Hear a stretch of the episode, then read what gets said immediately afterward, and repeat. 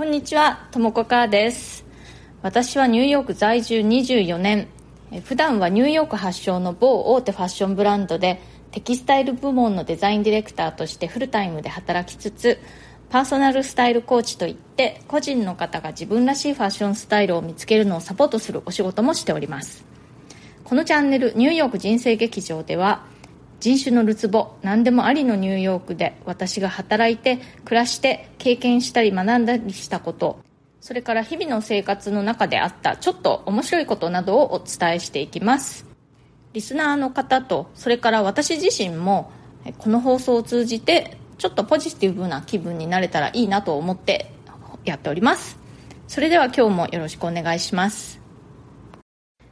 今ニューヨークはファッションウィークと言いましてえー、いろいろなブランドがショーを見せる週なんですね。私の働いているブランドでも今週ショーをやるということになっていましてそれで、まあ、今最後の追い込みみたいな感じでてんやわんやになっております。私のチームのやるべきことはもうあの結構ほとんどとっくに終わってるので、まあ、こんなに直前になると意外とそんなにもうやることはないんですけれどもまあ、一応何があるかわからないので待機という感じですね、まあ、待機といってもねあのもう次のシーズンとかさらにその次のシーズン次2つの先のシーズンをもうあの準備をしながらなので全然あの暇とかではないんですけれども今週のショーの準備は私のチームに関してはとりあえず終わっているという感じです、えっと、今日はですねあのよく置かれた場所で咲きなさいって言うじゃないですか。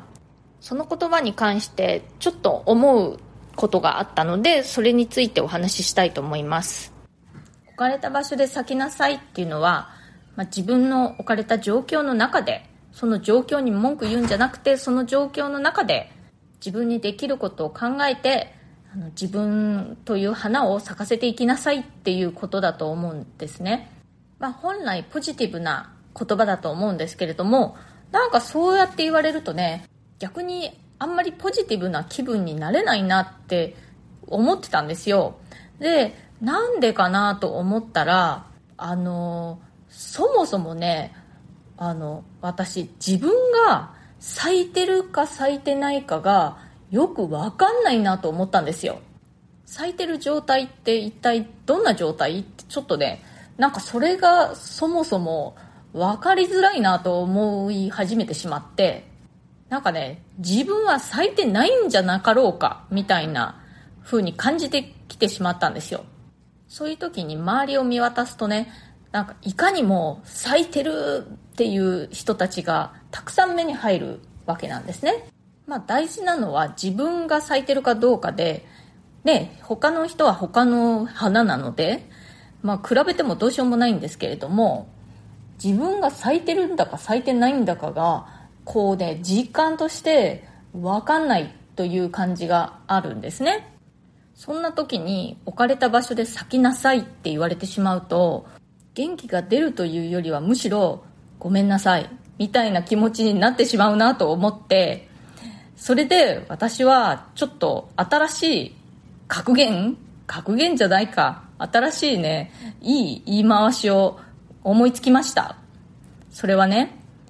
生きてるだけで咲いているっていうやつです。これね、考えついてからは、ちょっとなんかね、気が楽になったというか、そっか、もう生きてるだけで咲いてるから、咲いてるかどうか気にしなくていいんだと思うと、うん、ちょっとね、気が楽になりました。生きてるだけで咲いているって言った方が私的にはなんかちょっと元気が出る感じがします。だからねもし私のような感じでまあ私ももともと結構頑張ってしまう体質だと思うんですよ。自分に厳しいとも言われますし人からね。うん。だから私と同じようなタイプの方は生きてるだけで咲いているって言ってみるといいんじゃないかなと思って今日はそれをシェアしたいと思いました。なんかバカみたいって思うかもしれませんけれども言葉の力ってね本当に大きいなと思うんですよ。少なくとも私自身には効果があります。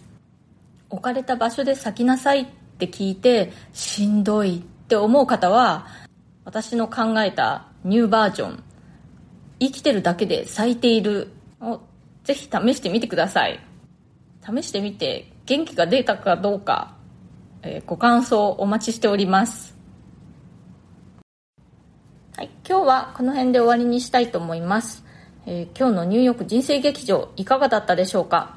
皆さんも生きてるだけで咲いてるから大丈夫ですよ。咲いてないかもしれないって心配な方はねこれを思い出してみてください。今日の放送が気に入ってくださったらそれから私の話をまた聞いてみてもいいなと思ってくださったらぜひチャンネルのフォローの方もよろしくお願いします。それから質問やリクエスト相談なども受け付けていますので、えー、私のプロフィールのところにねあの質問できるリンクというのを貼ってますので匿名でも送っていただけますのでぜひそちらから送ってください。今日も最後まで聞いてくださってありがとうございました。それではまた次回。ともこかーでした。